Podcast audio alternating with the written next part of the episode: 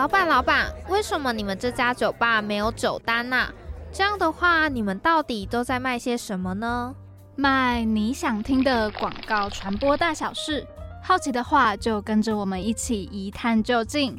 我们爆肝 bar 开店营业中，欢迎光临。欢迎来到我们爆肝 bar，我是 Joyce。Hello，大家，我是 Patty。哇，今天呢是一个我们很期待的一集，然后呢是要来讲内向者跟外向者的差别。对，然后我们也刚好想来跟大家探讨一下，说内向的人到底适不适合进入传播产业？对，没错，因为传播产业一直都是，呃，给人一种印象很活泼啊，然后必须要一直社交的一个产业。对。那之所以会想要做这集，有一个还蛮主要的原因，是因为我本身其实是一个还蛮内向的人，大家应该猜不出来吧？我觉得是因为可能在录音间，然后不会看到其他的人哦，对，然后可能旁边坐的又是朋友，然后聊天这样就还好，可能就没有办法体会到说，可能我是一个比较内向的人。We are 庆谷。好，那我们呢，就是去测了一下 MBTI 的那个 test，然后来跟听众们分享一下，我们到底是多么刚好的相反。刚测出来有被吓到，对，真的有被吓到。那我先来分享好了，我是竞选者 ENFPT，然后我的外向型是七十八趴，然后内向型是二十二趴。哎，我突然发现我跟你真的很刚好哎，因为我是。INFPT，就是我跟你只有外向跟内向的差别。Oh my god！然后我是调停者。那你的那个外向跟内向是多少？我的外向是二十二趴，然后内向是七十八趴。哎，我们真的是超级刚好的相反呢。哎，他是不是又报应了？有哦有哦。哎，真的超级刚好，我们可以抽一百。我可以抽一百，我们可以凑起来是可以变什么？我不知道，是不是会变很外向，很内向？可能会超级外向跟超级内向。可是你之前是不是测过的时候还蛮高的内向？我其实有点忘记，那是我记出来怎样？但是我记得我之前有一次在测的时候，测出来我的内向指数有九十四排。Oh my god！还是我已经社会化，就是加入广告系之后，已经逼迫我要跟别人讲话，然后变得比较外向一点。我觉得也有可能哎，然后是是后天的影响。对，我觉得后天应该多多少少还是会影响。嗯，然后我后面是直觉型，我们后面两个都一样，对不对？对，我们就是直觉型，然后感受型跟展望型的。然后我竟然是谨慎。你是觉得你没有谨慎的，就是偶尔有，但是我没有想到那么高，我有七十九趴的谨慎哎。哦，但是我记得你是不是蛮常把你的手机给忘记的？要跟听众们爆料吗？我常常忘手机，可恶！然后就买了一个手机背带，对我妈就买了一个手机背带给我，好像那种国小生。就是怕小朋友忘记水壶，然后要背水壶的概念。但是我谨慎也是有五十八拍，可是我觉得我真的没有很谨慎。我到现在我的学生证已经不知道不见几次了，而且还蛮好笑，就是学生证可能因为上面有名字的关系，还有学号，然后他之前每一次都会回到我的身边，可是这一次是真的好像已经三个礼拜没有回到我身边了，所以我就有点焦虑。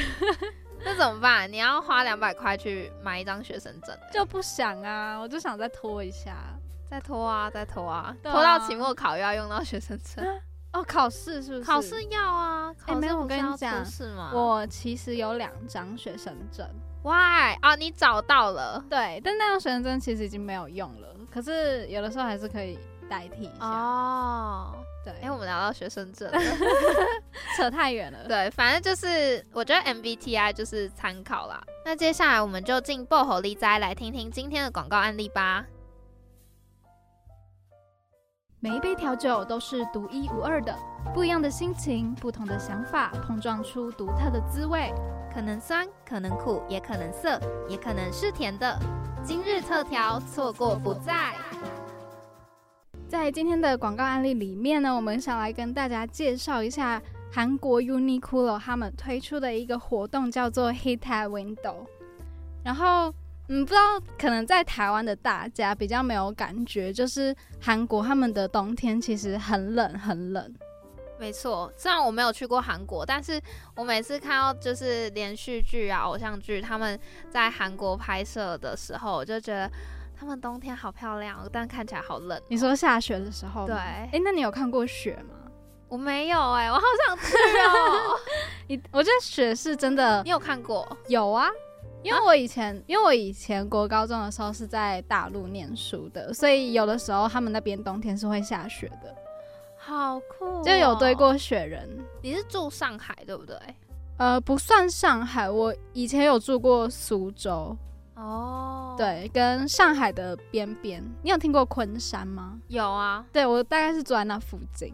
好酷哦。对，可是它不是每一个冬天都会下雪。嗯，但我必须说，我觉得雪有雪的好处，但也有它的坏处，就是当雪它正在融化的时候。是真的蛮恶心的，呃，就你就有点想象，因为你平常在家里，你可能还会扫一下地嘛，你会把一些灰尘扫掉。可是大马路上面那些马路可能就会有很多的灰尘，那你就想像马路上面铺了一层厚厚的灰尘之后，你再撒一一堆水上去，就是那个感觉。对，就其实没有到真的那么的浪漫，可是当它正在下的时候，是真的很浪漫的。哦对，所以那个雪是真的是一片雪白的样子。嗯嗯嗯，在下的时候，对，好酷哦。可是我之后真的有想过要去，就是会下雪的地方，要冬天去，有去体验看看下雪的感觉。毕业的时候就可以赶快去去啊。不过毕业的时候是暑假啊。对，可恶。好，那回归就是。反正呢，Uniqlo 它就是看上了这一点之后，他们就想到了一个行销手法，就是呢，只要购买他们的 Heattech 保暖的衣服系列产品，那它就会赠送贴窗防寒专用的泡泡纸。其实我觉得这很酷的一个原因，是因为我以前不知道泡泡纸原来可以保暖寒的感觉。对，反正它就是会制作一个有点像是窗贴吧，嗯，然后那个窗贴呢，就是用泡泡纸做的。那大家在买完那个衣服之后，可能就可以拿一个窗贴回家。那你就可以把窗贴贴在你的窗户上面，那它就可以帮你的室内温度提高。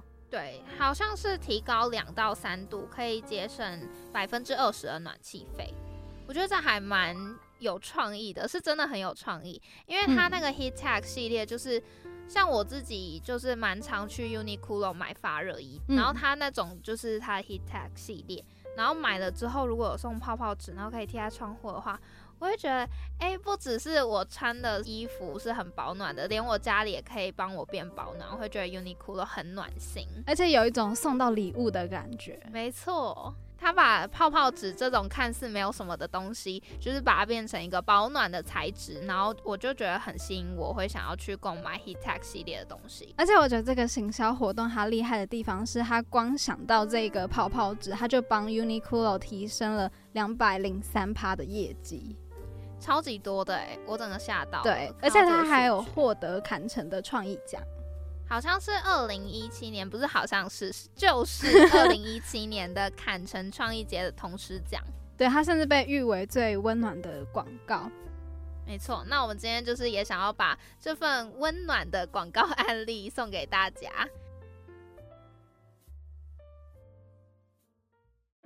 你想选真心话还是大冒险？我想听冒险里的真心话。真心话大冒险。你敢听冒险里的真心话吗？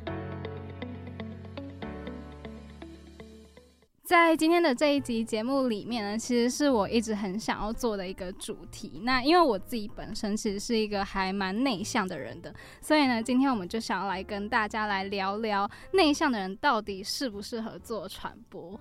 对，其实我觉得我真的超级期待这一集主题的，而且我相信听众朋友应该。没有感受到 Patty 很害羞的一面，我觉得在录音间可能会比较舒服一点哦。对，那像 Joyce 他就是一个超级外向，对我们两个超相反的，所以我们真的很期待这一集，然后又邀请到我们很期待的来宾。那先介绍一下这位来宾，就是他其实本身呢，除了有出一本叫做《安静是种超能力》的这本书之外呢，他也有超过十年的行销经验，不管是在运动产业呢，还是医疗长照，甚至是公益，他都有很丰富的经验。那我们就欢迎今天的来宾就来到我们的现场。Hello，Hello，主持人好，Hello，各位听众朋友，大家好，我是 Jill。好，那在一开始呢，就想要先问问，就说，就是是基于什么样的原因，会让你写下就是《安静是种超能力》这本书呢？嗯。我觉得那个时候应该是我 人生应该是职业遇到卡关的时候，就是呃，我一直从小到大就是一个比较安静的人嘛，然后大家就一直鼓励说你应该要活泼一点啊，外向一点啊，然后多表达自己的意见啊。可是我就觉得我 我真的做不到，然后我就尤其是在进入职场之后，那种压力感觉又更明显。那我自己尝试了很久很久以后呢，我就觉得说，哦，我好累哦。然后，嗯，我当初写会写这本书啊，是因为因为我真的觉得我太累了。我前面尝试了很多事情，不管是在学校或者是在职场上面，然后为了自我认同，为了呃省钱，或或者是为别人，为了被别人看到，我觉得我做了很多不同的尝试。然后我那个时候完全只是想说要把这些。尝试的血泪写下来，然后搞不好会有比较年轻的内向者跟我一样。那他们如果看到这些呃我试错的过程，他们就 会知道说哪一条路可能比较有用，或者是什么事情你就算了，放弃吧，反正你就是做不到。这个回响真的很大，对啊。那可以分享一下，就是你那时候有试过什么样的方式，然后想要让自己变得外向一点吗？哦，几乎几乎我可以知道的方法，我都自己试过了。那个有一点像是我们，就是比如说你一个人在减肥的时候，不是会有一些各种不同的方法嘛？就是大家叫你少吃多动，然后这种。健康的方法之外，你也会去尝试各种不健康的方法嘛？就是吃什么药啊，或者是是什么配方啊，或者是长期之内就是都吃同一种汤、一种食物之类的那种。那我那个时候就是有点类似像这种状况，就是呃，除我我除了上网到处找资料之外，我就是上美国的网站，美国的 Amazon，把所有跟内向主题相关的书统统买来了。然后去图书馆找啊，然后买书干嘛的？就是我我可以看的，我在能力范围所及里面找得到的每一本内向书，我都看了。然后里面的每一个方法，我都也去试了。他就你知道，外国人他们很多都是那种学者啊，或者是组织心理学家，他们会就就会跟你讲说，来，我来介绍一个四 P model，然后第一个 P 是什么，第二个 P 是什么，然后就跟你讲说，身为一个内向者，你要。碰到什么状况的时候，你可以把这个四 P model 怎么运用，或者是三 C model 之类的。然后我就把这些事情都都吸收，都都看完了之后呢，我就会就会试着在职场上面试试看。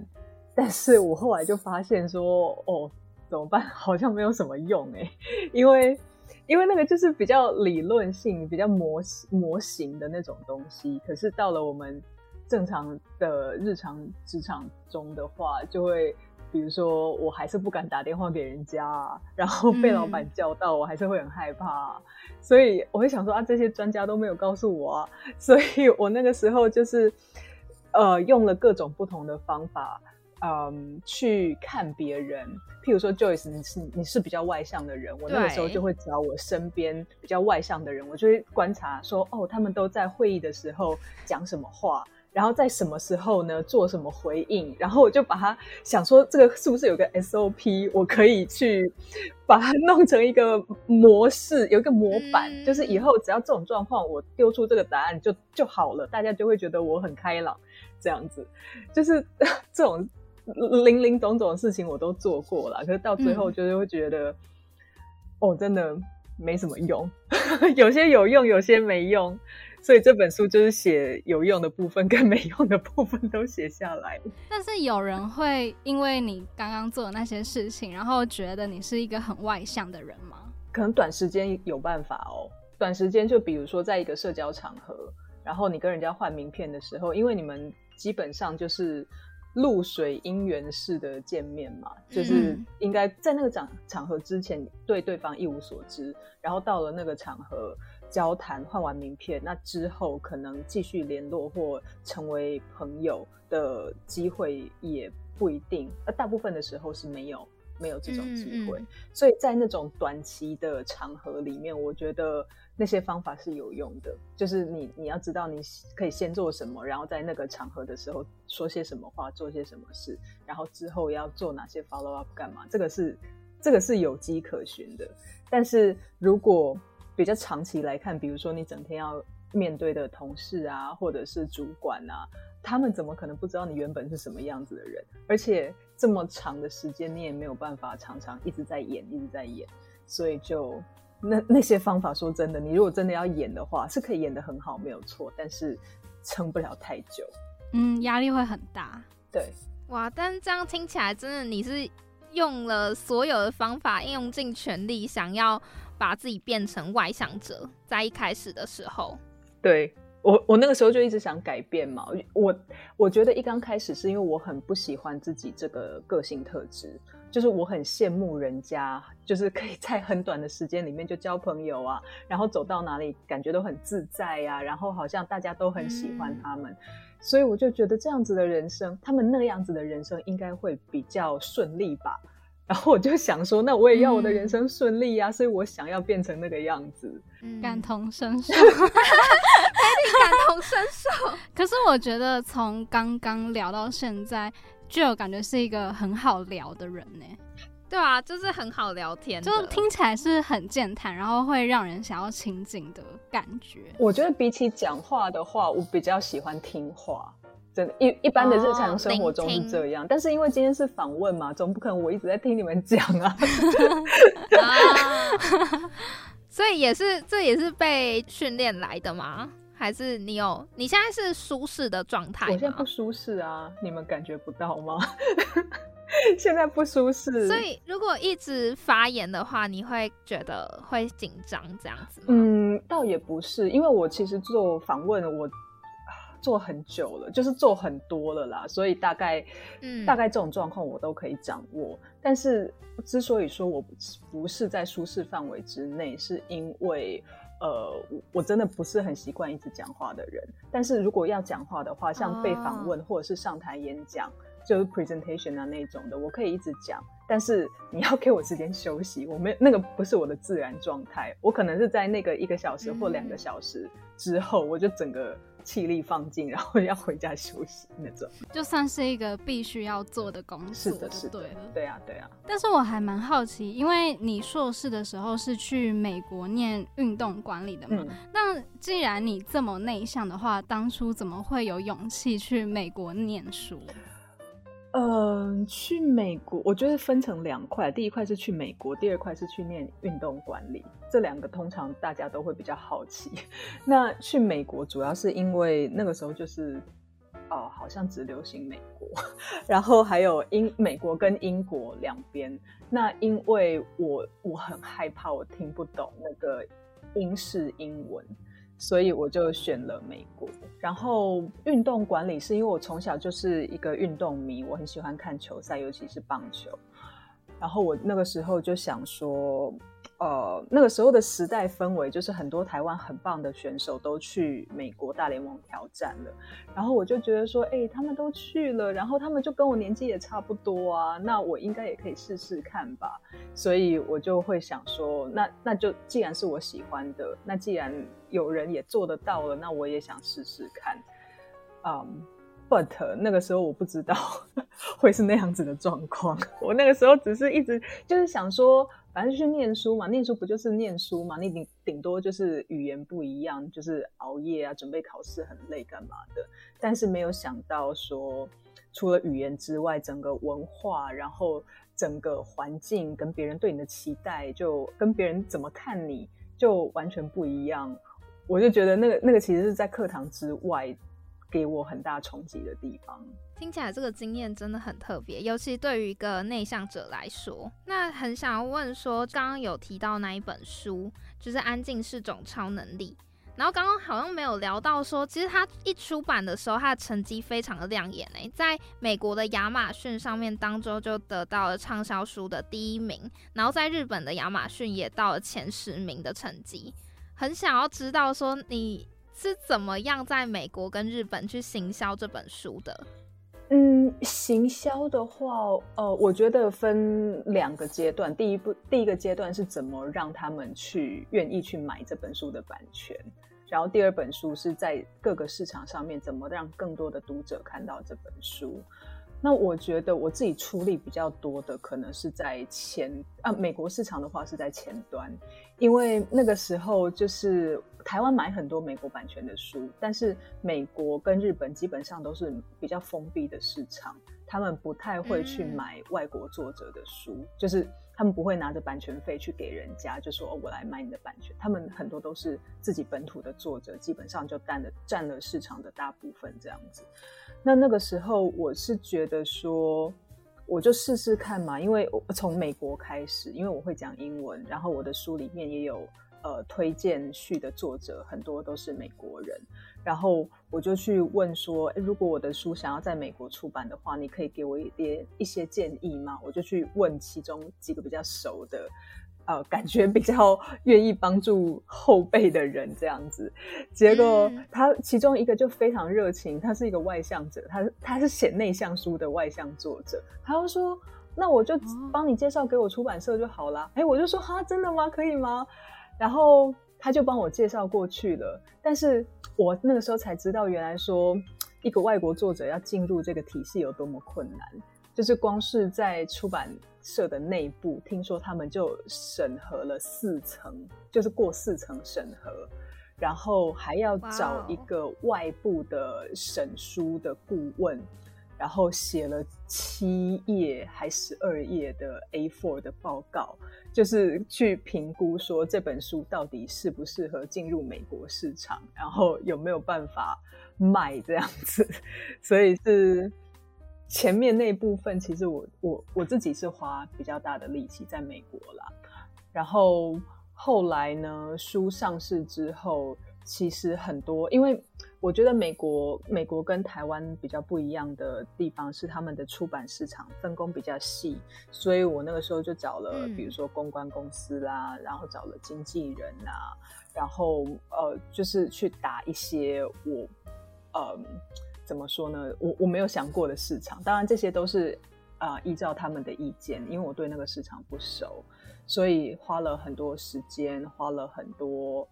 心力跟钱，因为这些都很贵，所以我在那个时候呢，就是我还记得我常常是要在半夜啊演讲。那时候刚好碰到疫情嘛，我没有办法去美国宣传书，所以就是要很多时候都在半夜演讲。对，然后对欧洲、对澳洲、对反正就是各个地方讲英语的地方都是这样子的状况。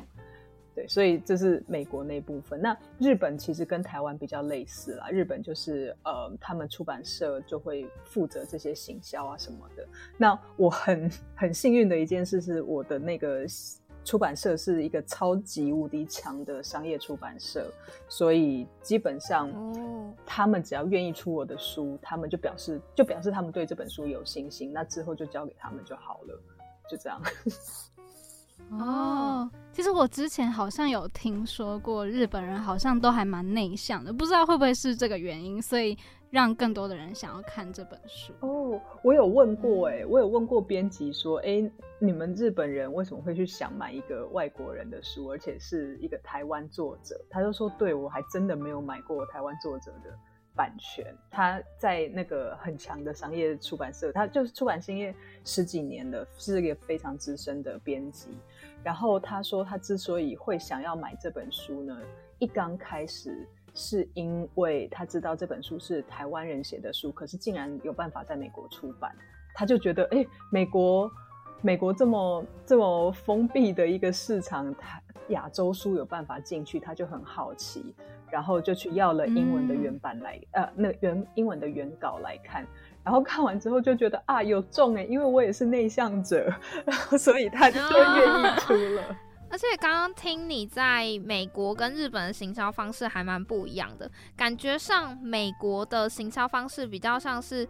可能出版社也会跟你一起沟通，到底要怎么去行销这这本书，然后你自己付出的心力要还蛮大的。可是日本的话，如果你找到一个很强的出版社的话，就全权交给他们的那种感觉。嗯，我觉得这个有可能是因为我的出版社的在美国跟在日本的性质不太一样。那像日本的那个出版社，它就是很大间，就是历史有一百多年的那种出版社。哇，嗯。那美国呢？它历那间出版社历史也有三十几年，但是它基本上是一个独立出版社，意思就是说的，它的呃资金啊，它的人力配置啊什么的都不会是在主流市场上面可以就是撒很多广告啊或者是什么的那种出版社。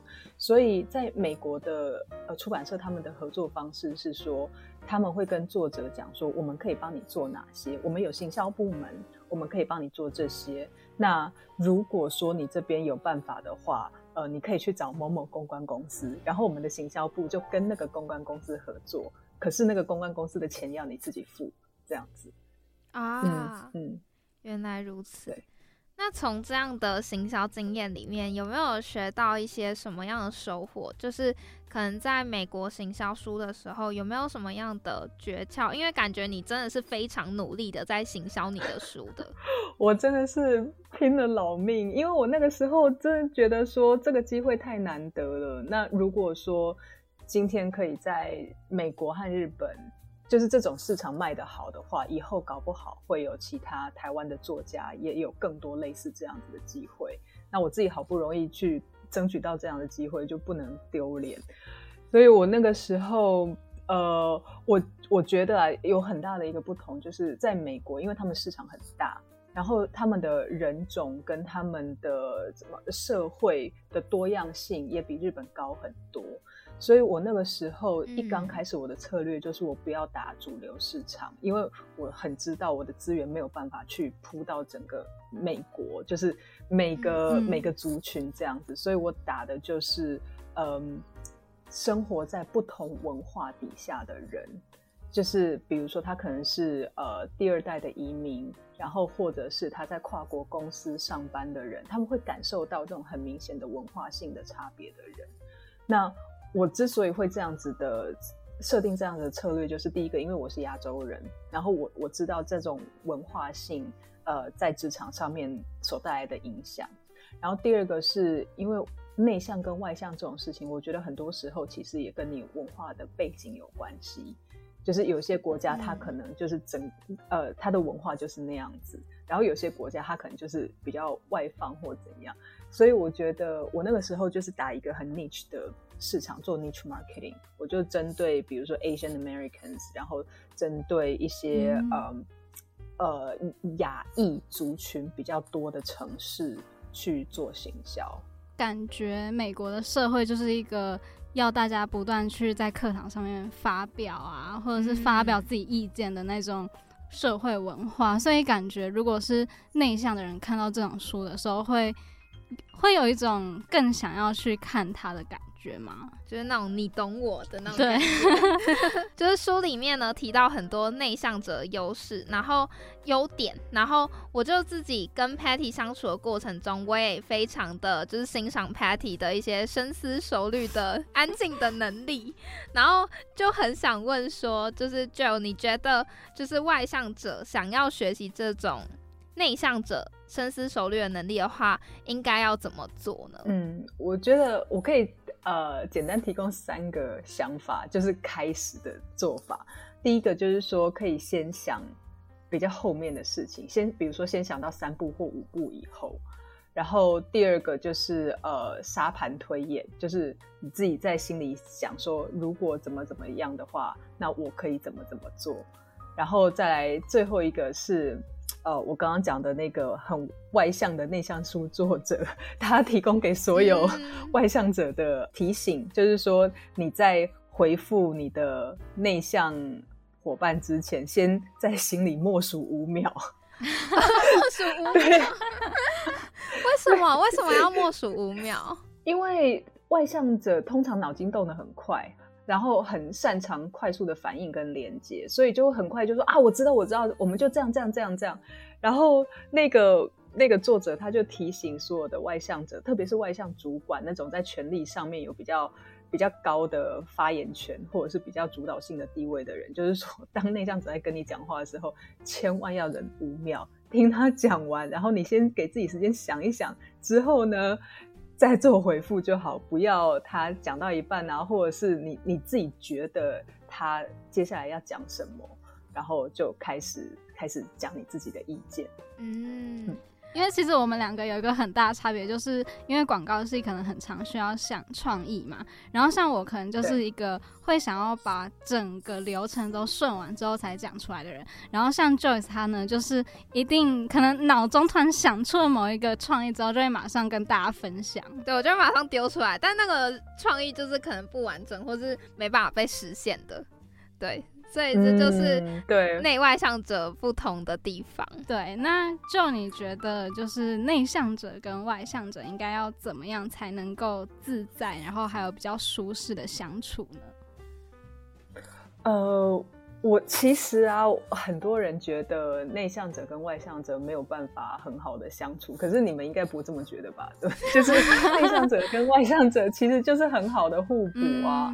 那像我，其实我朋友很少，可是我很多很好的朋友都是外向者，就是我觉得跟他们在一起非常的自在，因为我都不用讲话，我只要听话就好了。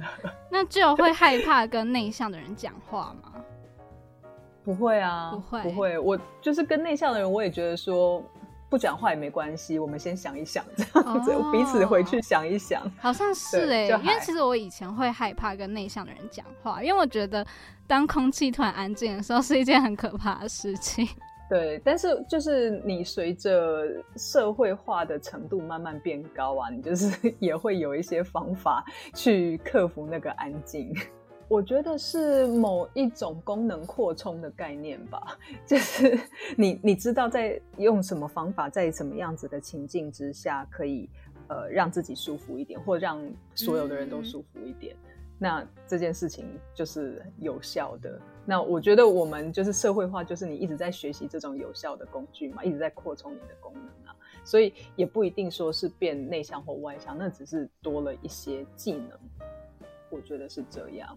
那本集的节目呢，就到这边。下集呢，就会再分享更多有关内外向者在职场上该如何相处。